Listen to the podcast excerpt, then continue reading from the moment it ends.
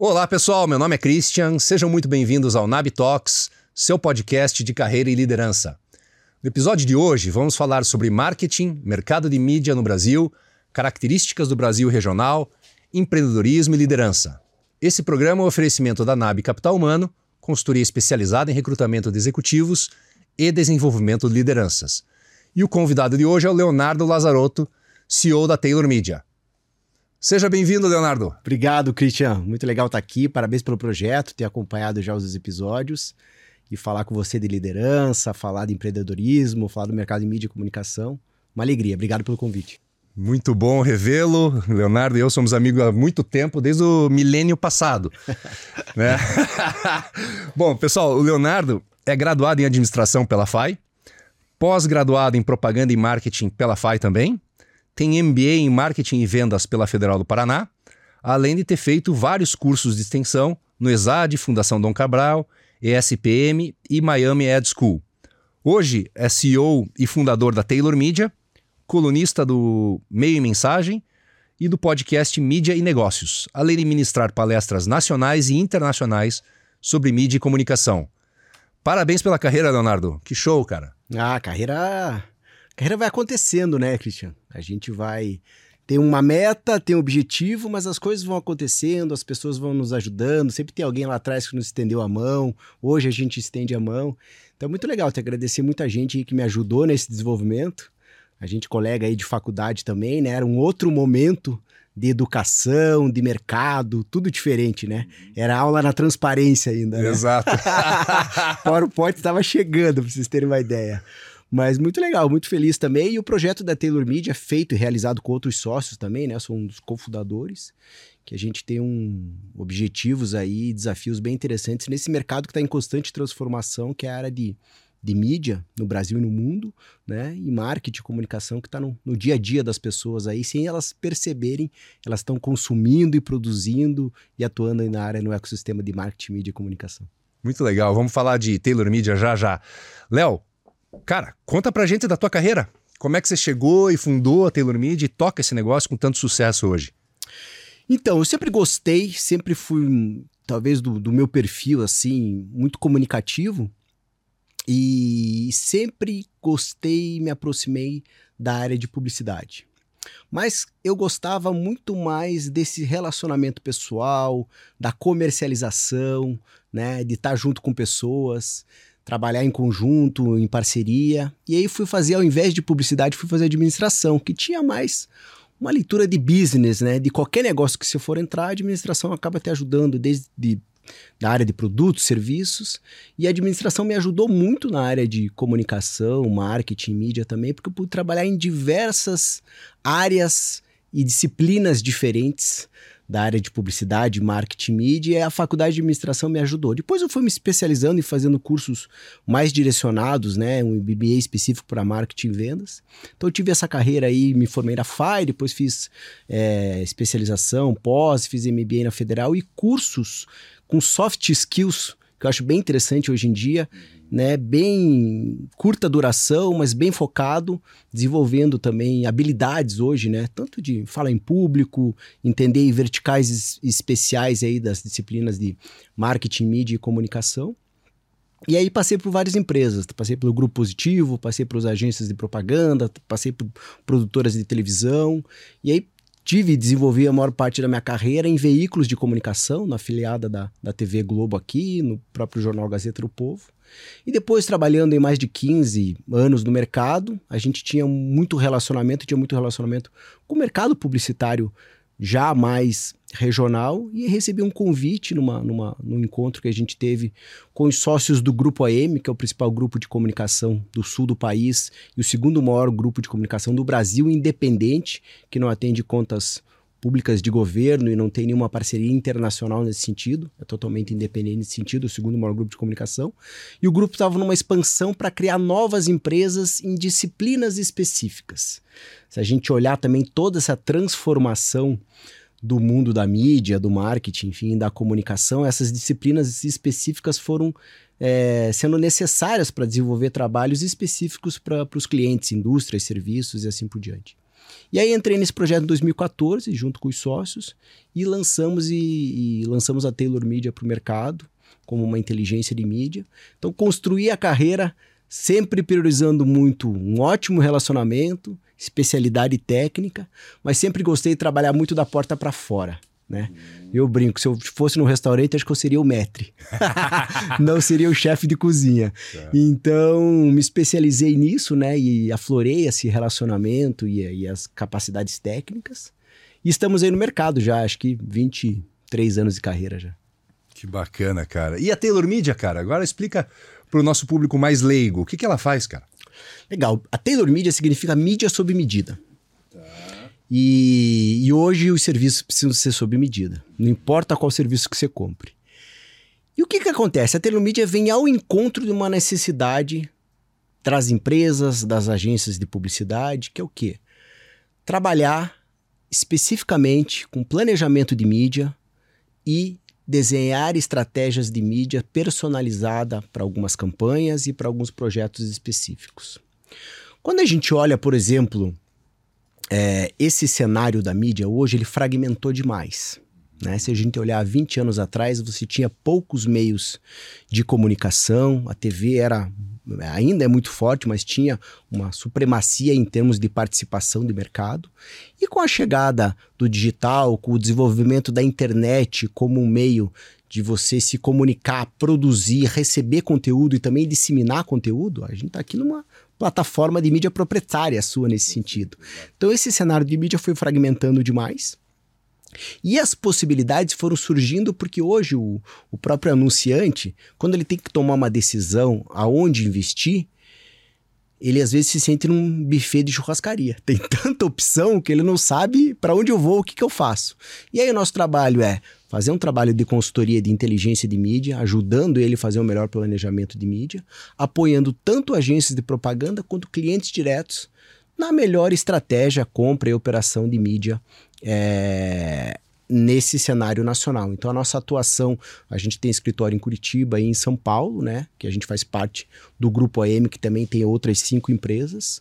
O grupo nos oferece toda a estrutura de back-office, corporativo, RH, capital humano, financeiro, enfim, e a gente fica especificamente voltado para operar no nosso core business, que é essa parte de planejamento, distribuição, inteligência e consultoria de mídia, tanto para agências de propaganda que nos contratam o nosso serviço, quanto para clientes, empresas é, diretos que nos procuram para fazer esse trabalho de consultoria.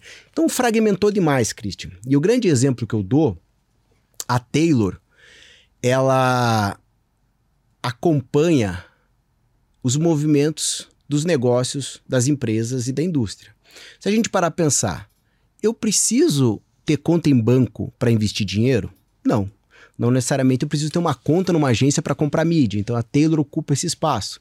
Então você pode ter conta em banco, mas utilizar XP. Você pode ter conta em banco, mas para comprar um consórcio você pode ir no consórcio Servopa e assim por diante. Então a Taylor é um vertical específico para falar sobre mídia planejamento, olhando as possibilidades desse Brasil regional que a gente já conversou um pouco, que tem muita possibilidade por aí, né? Muito legal, Léo. É, assim, a gente que não é tão jovem no mercado assim, né? Ou é jovem há bastante tempo no mercado, é, a gente acompanhou assim, uma, uma migração do capital que era investido em televisão, né? Como você mesmo disse, 10, 15 anos atrás, versus o que é hoje. Né? Hoje não tem um grande player em qualquer indústria que não esteja nas mídias sociais. Comenta um pouco disso, cara, dessa evolução. Então, essa fragmentação da mídia era uma tendência que veio acontecendo com o desenvolvimento e a chegada de novos meios, a digitalização, né, veio é, muito forte no dia a dia das pessoas, né, a gente fala internet hoje, mas as suas filhas, a sua filha de um ano, quando ela chegar na idade adulta, a internet para ela vai ser igual a energia elétrica. Uhum. Ela nem vai citar isso. Mas essa digitalização, velocidade de banda, também chegou para os outros meios de mídia que foram se adaptando nesse novo cenário digital. A televisão tem uma força muito importante no Brasil hoje da identidade da língua dessa cobertura nacional, de você mandar um recado em grande escala, num curto período de tempo, para o número da população. Só que ao mesmo tempo, com o desenvolvimento de outras mídias, novas soluções foram aparecendo para os anunciantes e para as marcas, né? O desenvolvimento do digital que eu falei e também outros meios que souberam muito bem se adaptar nesse novo cenário. Eu falo isso pelo rádio, por exemplo. E nesses artigos que eu escrevo até no meio mensagem, o último artigo que eu escrevi, era, ele, tinha até um título que era uma letra do, do Engenheiros do Havaí, que era. É, é, é, os números, às vezes, eu presto atenção no que eles dizem, mas eles não dizem nada. O que eu quero dizer com isso? O rádio hoje no Brasil tem 4% de participação publicitária. 4%. A TV tem 40%. O rádio tem 4%. Mas não tem uma cidadezinha nas 5.500 cidades no Brasil que não tenha uma rádio forte. E esse locutor da rádio, às vezes, é o influencer da cidade.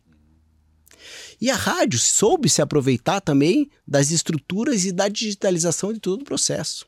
Hoje a rádio está no podcast, hoje a rádio transmite ao vivo no YouTube, a rádio virou televisão, então se adaptou e soube se transformar nesse sentido. Mas é óbvio que, de novo, a TV teve muita força, ainda tem muita força e outros meios foram se desenvolvendo. Quando a gente olha esse cenário, esse grande bolo né, da, da pizza do, do investimento publicitário, alguns meios começaram a crescer na última década de uma maneira muito interessante. E um desses meios, por exemplo, é o out of home. Out of home é a publicidade fora de casa, é a mídia exterior, são os outdoors, os painéis, os mobiliários urbanos que tem nas vias públicas das cidades. Esse meio há 10 anos atrás tinha quase 0% de participação. Hoje ele tem em torno de 12%. Por que, que ele cresceu tanto? As pessoas estão em constante movimento. Você saiu de casa hoje, você pegou teu carro, ou você pegou um transporte público, ou um carro de aplicativo, você passou pelas avenidas, ou você andou de bicicleta, você viu esses painéis na região que comunicam com você 24 horas por dia. E o que, que é muito interessante, de novo, com a fragmentação da mídia, você não tem uma mídia hoje que você consegue reunir todas as pessoas como era a TV há 20 anos atrás, que estava toda a família sentada no sofá assistindo aquela programação. Hoje a programação está muito on demand. O filho está assistindo o Casimiro no YouTube, o pai está na TV a cabo, a mãe está vendo a novela ou está vendo outra coisa. Então, esse meio do out of home, da publicidade, da mídia exterior, que está nas vias públicas das cidades, ele consegue passar aquela mensagem para toda a população e colocando aquela conversa na boca e no olhar de todo mundo. Então, essas modificações que a gente que está do outro lado do balcão entendendo, estudando, a composição desses meios de mídia, a gente precisa prestar muita atenção para daí levar essas soluções para os anunciantes que precisam prestar atenção no seu negócio e entender como esse ecossistema da mídia e esse cardápio que a gente tem de soluções pode ser atrativo para o business dele. Então a gente está muito dentro desse olhar e acompanhando, claro, o desenvolvimento digital, entendendo que as redes sociais de fato é, são e fazem parte do dia a dia das pessoas. Mas as pessoas gostam muito de ver conteúdo das próprias pessoas. Não tanto conteúdo que as marcas produzem. As pessoas gostam de seguir pessoas e não tanto marcas. Então, assim, as pessoas viraram produtores de conteúdo. Isso tem um lado bom e tem um lado que pode ser um desastre, né? Então a gente tem que tomar muito cuidado com isso, né? Então emitir opinião hoje às vezes pode ser muito perigoso, ainda mais no mundo, né, polarizado, com diversas situações difíceis acontecendo no planeta todo. Então, a, as redes sociais para as empresas precisam também ter um editorial muito bem feito, entendendo o tom de voz daquela marca, os objetivos de comunicação que ela tem, para fugir de qualquer tipo de deslize nesse sentido. Mas, de novo, é uma, uma oportunidade para as marcas estarem super atentas. Legal, cara. Eu acho que você passou aí por um pouco dessa questão do Brasil regional, né? Que é essa força das rádios, é, o, o, fator do, do, radialista ser o influencer local. Mas você tem alguma coisa para adicionar aí, cara? Olha, a, a, gente, a gente precisa olhar esse Brasil regional com maior atenção, Christian. Porque o crescimento das marcas vai passar por esse Brasil. A gente sempre fala, e tem um lema lá na Taylor, que a gente levou isso até é, para o mercado e virou quase uma metodologia nossa, que existem dois Brasis no Brasil. Você tem o Brasil com Z o Brasil com S. Qual que é o Brasil com Z? O Brasil com Z é o Brasil da Faria Lima. É o Brasil da Vera Souto. É o Brasil, às vezes, do cartão postal e do business que fala inglês. Mas tem um Brasil com S, que é esse Brasil profundo e gigante por natureza e também economicamente ativo e produtivo. E as marcas que entenderem que precisam entrar nesse Brasil vão ser as marcas que vão ter mais crescimento. Quando a gente olha, por exemplo, o segmento de franquias, o Boticário tem 4 mil lojas no Brasil. Você não tem uma cidadezinha que você não chega que não tem um Boticário. Você acha que a comunicação do Boticário só passa pela Faria Lima? Não, ela utiliza todos os meios de mídia estratégicos para falar com a Faria Lima, mas também para falar lá no Brasil com S, nesse Brasil regional, que tem uma loja dela lá. E quando a gente olha as oportunidades de mídia nesse Brasil regional, passam por meios de mídia muito tradicionais. Você vai falar nessa região menor, você precisa daquela rádio, ou você precisa daquele ponto de outdoor naquela praça, que às vezes aquele ponto é mais importante de uma veiculação numa mídia nacional, porque vai movimentar o business daquele franqueado naquela ponta. Então, as marcas que entenderem e prestarem atenção na oportunidade de levar sua comunicação nacional via os mercados regionais, vão ter um crescimento, sem dúvida nenhuma, mais exponencial nesse sentido. Então o Brasil conhece 5.500 cidades, né? 26 estados mais o território nacional, é o quinto maior país do mundo em termos territoriais. Então é um continente. As marcas que entenderem que precisam chegar nesse país através dos meios de mídia até muito tradicionais, que são relevantes para aquela praça, vão ter um diferencial competitivo aí incrível nesse sentido. E aí eu falo do segmento de franquias, mas também falo do mercado financeiro. Todo mundo nessas regiões tem condições, às vezes, de ter um aporte, fazer um investimento, né? É, trabalhar com um banco diferente, porque são economicamente ativos e movimentam de fato é, compra de bens de consumo. Então, assim, é um mercado que tem potencial de consumo é muito grande.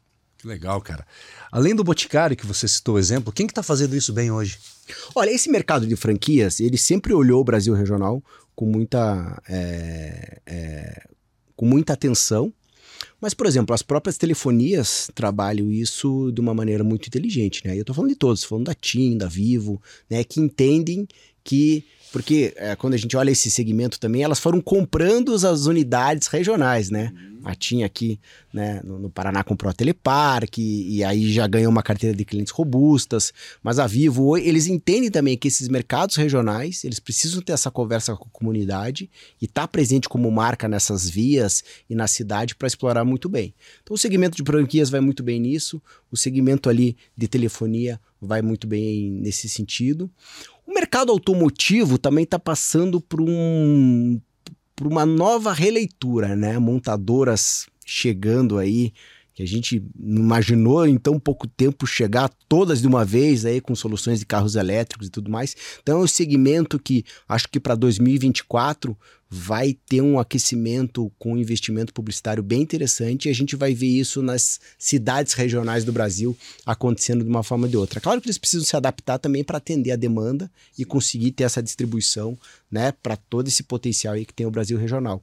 Mas as fábricas dessas empresas estão sendo construídas nesse Brasil regional, né? A BioID abriu fábrica lá em Camaçari, que vai empregar quase 4 mil pessoas, direta e indiretamente. Então, tudo isso movimenta muito a economia regional, que de uma forma ou de outra é oportunidade para as marcas investirem também nesse, nesse ativo de mídia regional que tem nessas praças. Legal, cara. Bom, quando a gente estudou, né, quando a gente se graduou, né, Leonardo, lá, início do, do milênio, é, o marketing era completamente diferente, né? A gente falava de um marketing 100% offline, vamos dizer assim, né? E hoje o marketing, não vou dizer que é 100%, mas é um percentual gigante online. Contextualiza pra gente essa evolução, o que, que você tem visto aí como grande movimento, é, de, divide com a gente teu conhecimento aí. Olha só, é, no nosso período, sim, eram, era, as nossas aulas eram offline, o mundo era offline, né? Todo mundo era offline, né? E a gente foi criando, foi, foi, foi evoluindo no tempo e a gente foi se adaptando a essas novas tecnologias que foram chegando e, e também o mercado foi entendendo o que, que era de fato mídia, o que, que era. Hum, isso é uma mídia nova, mas tem como eu explorar a publicidade aí isso vai ficar legal, não vai ficar legal. Lembrando, né? Quem assistiu o filme do, do Facebook lá, é, o Mark Zuckerberg não queria de jeito nenhum publicidade no negócio deles, uhum. né? Não sei se eles são muito a, a, a, é, é, é, amigos da publicidade até hoje, né? Embora eles vivam disso, mas é. por eles talvez nem teria publicidade Isso até que acho que eu ia dizer, cara. Acho que essas plataformas elas nem imaginavam, talvez, no começo, É. né, viver de publicidade. É, lá atrás. É, né? exatamente. E São grandes plataformas hoje de mídia, né? Google, Meta e assim por diante. E esse é um negócio bem interessante para a gente pensar aí do que você falou. Elas estão presentes hoje no nosso dia a dia, né? As TVs conectadas, né? Você tem o- os brand channels, né? No YouTube, dos podcasts que você assiste em vídeo. Então, é mais um canal de TV que também está tirando participação, né? De audiência, de atenção das emissoras tradicionais e assim por diante. E a evolução no digital chegou para todos os meios, Christian. Chegou para a própria televisão, né? Chegou, tanto que a Globo tem o Globoplay que cresce absurdamente, ela está sentindo um pouco o impacto na TV aberta, mas cresce em outras plataformas. O rádio também soube ada- se adaptar muito bem a essa questão da digitalização. Mas quando a gente pensa né, nesse universo digital e quando a gente né, estudou, era um mundo muito offline, todas as marcas hoje estão presentes nessas plataformas digitais. Mas a gente precisa entender ao mesmo tempo que quando a gente fala de internet, das possibilidades digitais, a gente está falando de um oceano enorme, de um mar aberto. E às vezes, para você aparecer, você tem que ter um capital intensivo ali de investimento, porque senão você é só mais um e vai ficar com naquela conversa orgânica. E conversa orgânica é praticamente inexistente. Você fala para um grupo de amigos, né? E aí você tem que fazer investimento para aparecer. E esse investimento cada vez mais tem que ser maior, até porque é um cenário muito competitivo ali que, que pede investimento. Mas não é algo que a gente não tem como colocar no tabuleiro de investimento. Tanto que para 2030 o investimento aí pode até triplicar do investimento que é feito hoje em publicidade digital e vai aumentar cada vez mais. Mas quando a gente olha também dentro desse cenário digital, tem muita possibilidade. Às vezes a gente só pensa nas redes sociais, mas a gente precisa falar, por exemplo, da mídia mobile. Né? Dos telefones que são a extensão no nosso corpo humano. É a primeira tela que a gente pega no dia e a última que a gente pega no dia. Então, essa publicidade mobile que acompanha também o movimento das pessoas é um conceito que a gente trabalha muito lá na Taylor, que é essa mídia em movimento, que é a integração do rádio, do out of home e do mobile na mesma estratégia. Porque você parar para pensar, Cristian, as pessoas acordam, algumas vão para academia, outras vão para aula, outras vão levar o filho na escola, mas elas estão em constante movimento. Eu entrei no carro, eu liguei o rádio. Eu passei na frente de um ponto de out of home. Eu desci desse ponto do carro, eu peguei meu celular. Toda a conversa de campanha pode estar integrada nesses meios, porque eles se falam já. Se eu colocar uma publicidade no rádio, eu consigo mandar aquela mensagem também para o mobile. Aquele painel de mídia exterior que passou uma mensagem, eu consigo saber se você passou na frente daquele painel do carro por causa da geolocalização do teu celular. Então tá tudo muito integrado e existe possibilidade de você fazer uma campanha muito amarrada nesse sentido. Então a tecnologia e a digitalização permitiu essa facilidade de integração de meios e contar e amarrar essa história muito bem feita em, em várias entregas. Mas ao mesmo tempo eu reforço, a internet é um mar aberto, muito grande e às vezes você precisa ter controle de onde você está colocando a sua campanha e se faz sentido aquele espaço para você. Então, se você vai ter uma conversa mais séria, talvez você tenha que ir para a mídia de notícia, não para as redes sociais como um TikTok, onde tem muita dancinha. Não é a hora de dançar, é hora de falar sério. E aí você tem que ir para jornalismo, para notícia, para esse ambiente, né? E isso é muito importante e muito relevante para a gente prestar atenção, porque se a gente parar para pensar, a democracia, os países livres, eles têm uma imprensa forte. Qualquer país livre e democrático tem uma imprensa forte. E essa imprensa forte existe porque tem investimento do mercado privado em publicidade também, que dá isenção para as empresas fazerem seu trabalho de jornalismo.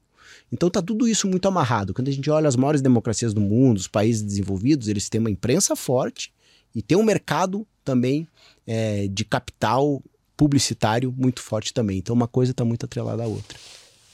Cara, você falou de mídia out of home, né? É, Levando em consideração que as pessoas estão em constante movimento, saio de casa, vou levar minha filha na escola, depois academia, depois trabalhar, escritório, almoçar, etc e tal. Como é que foi na pandemia, cara? Aquele primeiro ano ali em 2020, pelo menos acho que os seis primeiros meses, ninguém saía de casa, né? é, deve ter sido um impacto gigante para o teu negócio. Explica um pouco sobre isso, cara. Olha, quando, quando, quando as, as, informações começaram a chegar, a gente não sabia absolutamente nada, né? o que, que, ia acontecer, né? É. E, e, aí a gente ficou quase dois anos nessa situação, né? Mas depois as coisas foram. É, muitas campanhas que estavam previstas foram canceladas, foram adiadas. Mas quando a gente olha esse, esse, cenário de mídia out of home, isso é muito interessante. Quando a gente pensa no out of home, não são só, só os painéis das vias públicas. Sabe uma mídia que mais cresceu na pandemia? Elevadores residenciais. Residenciais. Isso é out of home. O cara não podia sair de casa, mas ele podia descer para pegar a pizza, ou para pegar o iFood dele na portaria, ou para pegar o remédio na farmácia, e ele se locomovia, né, a maior parte do tempo nesse trajeto de elevador. Essa mídia explodiu na pandemia. Então, assim, esse tabuleiro de mídia ele é muito interessante. E aí, pós-pandemia, tudo voltou a se reorganizar também. E aí, quando a gente olha também todas as possibilidades desse mundo out of home, é um dos meios que mais crescem hoje. Por quê? Porque além dele levar publicidade e, e publicidade né, e informação para as pessoas que estão ali circulando, esse meio no futuro ele vai ser cada vez mais verde digital. O que, é esse verde digital? Muitos painéis hoje eles estão sendo instalados na frente de paredes verdes com vegetação, porque isso ajuda a reter gás carbônico das avenidas. Muitos desses painéis, principalmente os digitais de LED, levam iluminação para áreas que eram completamente degradadas. Se a gente olhar a história da Times Square, era uma área completamente degradada ali em Manhattan, e esse distrito de mídia levou iluminação e entretenimento para aquela praça. Tem um case muito interessante aí do Festival de Cannes até desse ano da Eletromídia, que é uma das principais empresas do Brasil hoje na área de, de out of home, de capital aberto, que foi um case chamado Abrigo Amigo. Então você tinha um ponto de ônibus, uma tela digital, e quando uma, uma, uma mulher fosse pegar o ônibus de madrugada, meia-noite, por exemplo, entrava alguém ao vivo pela tela para fazer companhia para ela. Então esse meio vai ser cada vez mais verde digital para levar segurança para as vias públicas, para levar até informação porque ali vai ter previsão do tempo, vai ter algumas informações, né, que vêm que vem até de parcerias entre as exibidoras dessa mídia out of home com provedores e, e, e, produtores de informação, como as rádios, né, como os jornais, que vão fazer parcerias nesse sentido, porque entende que essa mídia é uma tela que está sendo exibida durante o movimento das pessoas nessas vias públicas. Então, o meio que está se reformulando, e a digitalização está entrando cada vez mais é, presente nesse, nesse, nesse desenvolvimento. Mas passada a pandemia, tudo isso se reorganizou, é um meio que cresce muito. E para vocês terem uma ideia, no ano de 2022, é, o investimento publicitário foi em torno de 20, 22 bilhões de reais no Brasil.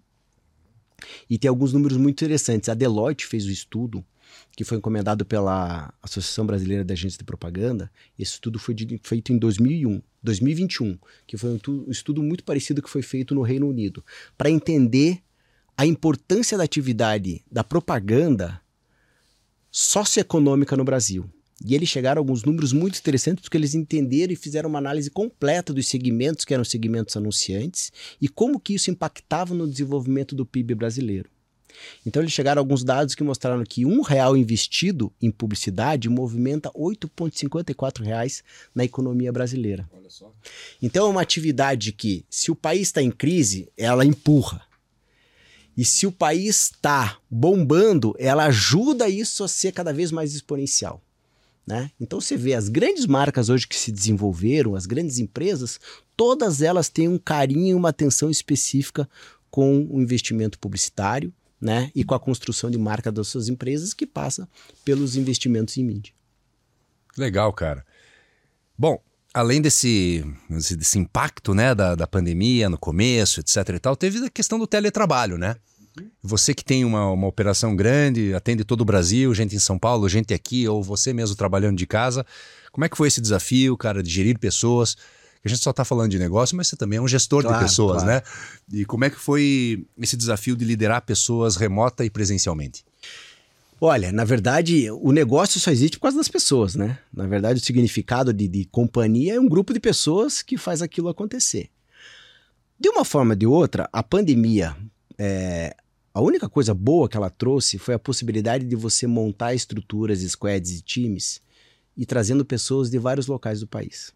Como a gente tem uma operação de regionalização de campanhas nacionais, a gente precisa dessas pessoas em diferentes locais até para fazer essa leitura do Brasil. Então a gente tem gente em São Paulo, em Londrina, em Florianópolis, em Porto Alegre. Então a gente tem gente bem espalhada aí nas principais operações que a gente tem. E todo mundo trabalha home office. A gente tem escritório em Curitiba e São Paulo. Mas quando a gente fala de São Paulo, a gente tem uma, uma, uma gestora nossa que mora em Santo André. Então, para ela pegar duas horas de metrô para chegar na Vila Olímpia e duas horas para voltar, são quatro horas do dia que eu sacrifico ela nesse movimento. Então, ela trabalha no home office. É, a gente que está na linha de frente ali da, da, da comercialização da empresa, trabalhando da porta para fora, cuidando da marca, fazendo negócio, sai muito mais, viaja muito mais, está muito mais exposto nesse sentido. Mas as pessoas que têm o trabalho de é, ligar os pontos, fazer as negociações, né, que utilizam ali ferramentas, planilhas e tudo mais e tem condições de trabalhar home office, a gente privilegia isso e é uma, uma, uma, uma é, a, Taylor trabalha na nuvem. Né? Se a gente pode dizer assim, a Taylor trabalha na nuvem. Mas aí a gente tem que também criar uma rotina executiva para que isso funcione harmonicamente. Então, por exemplo, a gente tem reunião diária. Todo dia, nove e meia, a gente tem uma reunião de kick-off todo dia para se ver uhum. e para acompanhar a pauta. Então, as nossas redes lá tocam a, a, a pauta do dia a dia do trabalho, mas é um momento para a gente se ver, para dar bom dia, para ter um olho no olho, para ver se, se, a pessoa está bem, para ver o filhinho no colo da, da, da, da colaboradora que teve filho recente, sabe? Então, esse carinho não pode parar de existir, porque senão a gente fica numa geladeira de conversa por vídeo com câmera fechada você não sabe se o cara tá trocando a lâmpada lá e tá ouvindo tá você tá ou não. Na cama. Se tá, se tá dormindo ou não. Eu, eu, trouxe aqui uma situação, mas de fato. Então a gente tenta é, construir uma agenda executiva para a gente se olhar. Tem algumas dificuldades de você fazer algumas conversas mais difíceis ou uma, conversas importantes, né? Que esse olho no olho é importante até para sentir o gestual das pessoas, né? Ler esse subtexto. O vídeo não permite muito isso, mas são os novos tempos e a gente tem que se adaptar para isso. Então, assim, a gente trabalha completamente é, na nuvem nesse sentido. Uhum. Vamos para o escritório, eu vou para o escritório, mas assim, o dia a dia nosso acontece remotamente. Tem dificuldades na gestão, sim, mas acho que a gente foi se aperfeiçoando e entendendo como isso funciona. Né? Então, assim, ah, eu preciso ter cinco minutos de conversa com você. Aquela conversa que era em pé no corredor é um hangout hoje que você faz. Né? Então, acho que o mercado foi se adaptando. Alguns estudos dizem que ó, isso vai acabar e vai voltar para o híbrido, que é de segunda a sexta presencial, sábado e domingo no home office. Não sei se vai acontecer isso, entendeu? Uhum. Pode ser que as pessoas queiram ter necessidade de fato de ter um, uma relação mais presencial e alguns casos eu acho que até é, é, muito importante, mas a gente entender o tipo de trabalho que a pessoa faz também, né? Se ela consegue render e ter produtividade e funciona para a empresa, acho que a gente tem que respeitar e fazer a melhor análise disso. A gente está caminhando muito para o híbrido mesmo, né? De ter alguns dias ali que a gente se encontra presencial e o restante é todo digital. Legal, Léo. Eu até seis meses atrás a gente lia uh, o trabalho híbrido como quase certeza ou quase verdade absoluta, né? Uhum. Mas mais recentemente eu tenho lido muito que o trabalho virtual vai terminar. Uhum. Muito empresário, muito gestor, talvez os mais antiquados, né? Estão exigindo muito essa volta do trabalho presencial. É, eu acho que é muito difícil a gente né, voltar, uh, porque tem muitas boas práticas que foram desenvolvidas nesse período e, e, dependendo do trabalho, da atividade, o cara pode fazer em casa e ter uma qualidade de vida maior. Eu vi que você trouxe uns livros, cara. Você achou que a conversa ia ser chata e ia poder parar e ler? O que, que é isso, cara? Fala pra gente. Cara, isso é um negócio muito interessante, assim, né? A gente foi. A gente, no decorrer da vida profissional, a gente vai se redescobrindo e vai descobrindo até falar assim, cara, eu não sou tão bom nisso, eu preciso melhorar nisso. E surgiu para mim a oportunidade de começar a escrever artigos no meu Mensagem, que é a principal publicação hoje de marketing, mídia e comunicação aí do Brasil. E aí fui convidado para fazer alguns artigos no próximo, mensalmente. E, e eu sempre assim, fui, sempre tive, eu, eu me provocava em algumas ideias, mas eu não tinha um hábito de leitura tão forte. E quem quer escrever tem que ler. E quem quer falar tem que ouvir.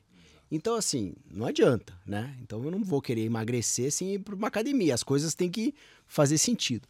E aí eu comecei a desenvolver esse hábito de leitura e comecei a buscar algumas coisas e livros também que fizessem sentido para mim. Porque os livros de gestão de antigamente, eles eram muito pesados, Cristian. Naquele mundo offline que a gente vivia e estudou, né? Era só business. Hoje, qualquer livro de gestão que você entrar, os grandes livros, às vezes metade dele ele fala muito sobre você, sobre o self-control, o self-awareness, né? esse autoconhecimento, autoestima, auto-tudo, para depois trazer ingredientes sobre time, sobre gestão, sobre processos e tudo mais. Então eu comecei a buscar alguma literatura que me fazia sentido, eu podia aplicar ela no dia, no dia a dia profissional e também podia entender como, como, esses grandes expoentes aí, né? Os grandes atletas, os executivos, esses caras de alta performance, eles têm a rotina deles. E aí eu comecei a buscar os, alguns livros interessantes. Um que eu adoro é o Ferramenta de Titãs, que eu acho que é muito legal, que ele também selecionou os principais expoentes em diversas áreas, e entendeu qual que são os hábitos e rotinas desses caras? O que, que eles têm em comum, O que, né? que eles têm em comum, né? E ele tinha um podcast, ele reuniu tudo isso e escreveu o livro. Então é muito interessante, que vai desde rotinas matinais até processos produtivos que o cara tem no dia a dia dele numa, no Vale do Silício. Né? Ele traz vários elementos legais. E aí eu tô lendo recentemente esse livro até que eu comprei, ele felizmente não tem no Brasil, eu comprei na Amazon. É o The Diary of a CEO, que é do Steven Bartlett. Esse cara também tem um podcast, investidor em empresas, ele escreveu né, as 36 leis né, dos negócios e da vida. E é engraçado isso, porque assim, se você quer ter uma boa performance nos negócios, se você tiver com o eu desequilibrado, já era. Né? E esse eu equilibrado é aquela situação de é, mente sã, mente sã num corpo são. Então, assim, uhum. hoje em dia não tem como você não ter uma atividade regular de atividade física, uma atividade regular de parar e ler e sair desse mundo digital e viver num mundo mais real, mais preciso nesse sentido. Então eu tô adorando esse livro, que daí ele tem algumas dicas específicas, né, sobre você, sobre filosofia de vida, sobre construção de time, né, sobre história. Então, muito legal. Então, um livro que eu estou bem, bem animado. E um outro livro também incrível que eu li aqui, que eu deixo até a dica, que esse aqui, Garra, O Poder da Paixão e da Perseverança. Esse livro aqui é muito legal. É, é, é, eles traduziram para garra, mas em inglês é grit. Grit não tem uma tradução literal para o Brasil, né? Eles traduziram mais para garra, essa gana. gana, e, né? É. E, e, essa professora Angela Duckworth, o que que ela, ela também fez um estudo muito legal que ela percebeu que os maiores expoentes em várias atividades não eram as pessoas mais inteligentes, as pessoas que tinham mais garra. Né? Era aquele, é aquele cara que se dedicou, dedicou, dedicou, dedicou, e o esforço dele fez com que ele chegasse lá. Então, assim, o talento às vezes é sorte, né? O importante é ter coragem e perseverança. E o livro ela dá vários ensinamentos e ensina até algo muito interessante, que é você desenvolver, por exemplo, nos seus filhos autoestima. Porque se a gente parar para pensar, se ele se qualquer pessoa tiver autoestima, o resto vem fácil. Você viver sem autoestima é como se viver com o freio de mão puxado. Sim. E aí no livro ela traz vários ensinamentos, como que você pode é, desenvolver isso para os filhos. O esporte é, é, excelente nesse sentido. Então são os livros que esse aqui eu já li, esse aqui eu tô, tô, tô lendo, que eu deixo a dica para a audiência aí do Nab Talks. Show de bola, galera. Dá o pause, volta lá, toma nota. Eu mesmo faço isso, viu, galera? Sempre que eu, que eu peço dicas aqui de livros ou podcasts, quando eu tô assistindo, eu vou lá, dar um pause e retorno dois, três minutos. Porque, cara, você não leu tudo. Eu também gosto de ler muito, mas a gente não leu tudo, né? Então. É. é sempre uma oportunidade de aprender com os melhores, né? Não, e às vezes o cara não tem tempo para ler, mas ele vai para academia, ele põe o fonezinho dele, ele vai na, no, no, nos, no, no Spotify, nos audiobooks Exato. e recebe o conteúdo. Então, assim, não tem desculpa para quem não para que pra, se você quiser evoluir e buscar conhecimento, hoje está disponível de qualquer jeito. Muito legal, Léo. Você falou, enquanto eu falava do, do livro lá da Garra, desse equilíbrio né? É, entre vida pessoal, atividade física, férias, né? momentos de lazer, entretenimento. Como é que você faz isso, cara? Eu sei que você viaja muito, esses dias eu vi que você estava no Paraguai dando uma palestra. É. E como é que você equilibra tudo isso? Cara, eu. Então, essa literatura eu trouxe muito, muitos ensinamentos, assim, né? Eu tento ter uma, uma rotina matinal, né? De, de começar cedo o dia e antes de começar o dia profissional, ter um tempo para mim de atividade física, um pouco de leitura, né? Um bem-estar familiar. Mas eu, eu tento dividir meu dia em três etapas. Primeiro, começar o dia em bem-estar familiar. O que é bem-estar familiar? É tudo na tua vida. Se tiver brigado com a tua mulher, com teus filhos, com teu companheiro, seja lá com quem for, se alguém tiver com problema de saúde, é uma lama. Você não consegue fazer mais nada. Então, se você tiver um dia que você tenha bem-estar familiar, as coisas estiverem em parcimônia, numa felicidade geral, em paz, conseguir colocar daí produtividade no teu trabalho, produtividade, sabe? Meter a mão na massa, de um problema trazer uma solução, resolver um problema, fazer uma venda legal, um fechamento bacana, se re realizar naquele dia algo diferente, fazer um contato diferente. E conseguir colocar esporte nesse dia, para mim é o dia perfeito. De bem-estar familiar, de produtividade e que eu consiga encaixar de uma forma ou de outra um esporte nesse dia. Então, tudo isso de uma maneira harmônica e bem, bem, bem integrada, é perfeito para todo mundo. Quando a gente olha as décadas passadas, né, os nossos pais, baby boomers e tudo mais, essa pauta, eles precisavam prosperar, eles precisavam alimentar os filhos, isso não estava na pauta deles, né? Hoje em dia tem muita informação que nos ajuda nesse sentido, né? Você tem lá os Blue Zones também, que fala sobre alimentação, estilo de vida, como você vai chegar, né, até os 100 anos, que é muito legal. E, e, essa literatura me trouxe muito isso, né? E ouvindo até recentemente uma entrevista do Alexandre Birman, lá com a Billy Diniz, ele falou um negócio muito legal de um pensador é, indiano, que o pensador dizia o seguinte: você tem que planejar a tua vida para viver 100 anos. 100 anos. Né? Imagine isso. 50 anos atrás, é impossível. Exato. Hoje está muito perto. E para os nossos filhos vai ser realidade. Vai ser realidade. Uhum. Para viver 100 anos. E aí, para você viver 100 anos, primeiro começa com tudo isso que a gente falou, né? Uma boa alimentação, atividade física, pensamento, cérebro trabalhando. Ok. Do 0 aos 25, você vai investir no teu aprendizado. Dos 25 aos 50, você vai investir na tua construção de carreira, de patrimônio, né? de, de propriedade intelectual, vai entregar para o mercado. Né? Então você tem a etapa do, do, do, do learn, de aprender até os 25, depois tem essa etapa do earn, né? de você conquistar o mercado. E aí dos 50 aos 75 é a etapa do serve, de servir. Você vai voltar para servir a faculdade que você se formou, a comunidade que você está presente, aos amigos, né? as palestras que você vai dar. Você vai, de uma forma ou de outra, servir as pessoas. E dos 75 aos 100 é a etapa de gratidão, quando você começa a se deslocar, aí claro, para as pessoas que acreditam, desse mundo que a gente está para um algo que está para vir depois que você deixar esse período aqui que você está vivendo na Terra.